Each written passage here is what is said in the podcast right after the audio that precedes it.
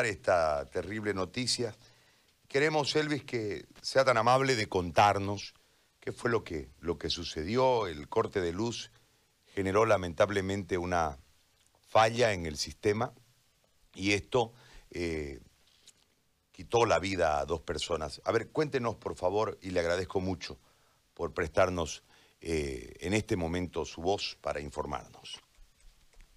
Muchas gracias, Gary. Bueno, desde la capital pandina nosotros eh, informando acerca de lo que ha sucedido el día de ayer al promediar el mediodía en la capital pandina se produjo un corte de energía en el sistema del hospital Hernán Mesuti, el hospital de tercer nivel, quien eh, dio a conocer esta información eh, los responsables como el secretario departamental de la gobernación, el señor García, quien manifestó que aún este hospital está todavía en construcción de algunas de algunos sectores y que los responsables, como es la empresa, los técnicos se han eh, hecho presente en estas instalaciones para poder dar solución a la, al corte de energía eléctrica que produjo también eh, la falla de distribución de oxígeno a los pacientes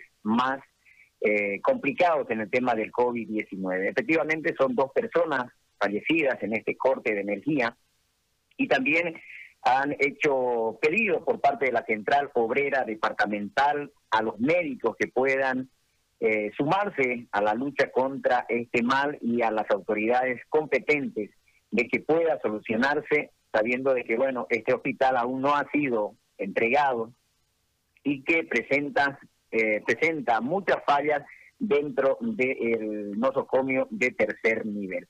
Por otra parte, también eh, hacerles conocer de que los sectores eh, sociales dentro de, de, esto han manifestado de que se pueda pedir a las autoridades nacionales, departamentales, a que se pueda agilizar todo lo que es referente al hospital de tercer nivel.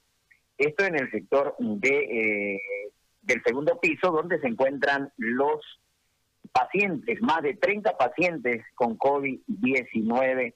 Hasta el momento eh, solamente se ha hecho conocer por parte del secretario general de la gobernación que, bueno, se ha hecho llegar una carta solicitando a la empresa para que se pueda dar respuesta rápida a este hecho que lamentamos nuevamente con dos personas fallecidas el día de ayer, Gary.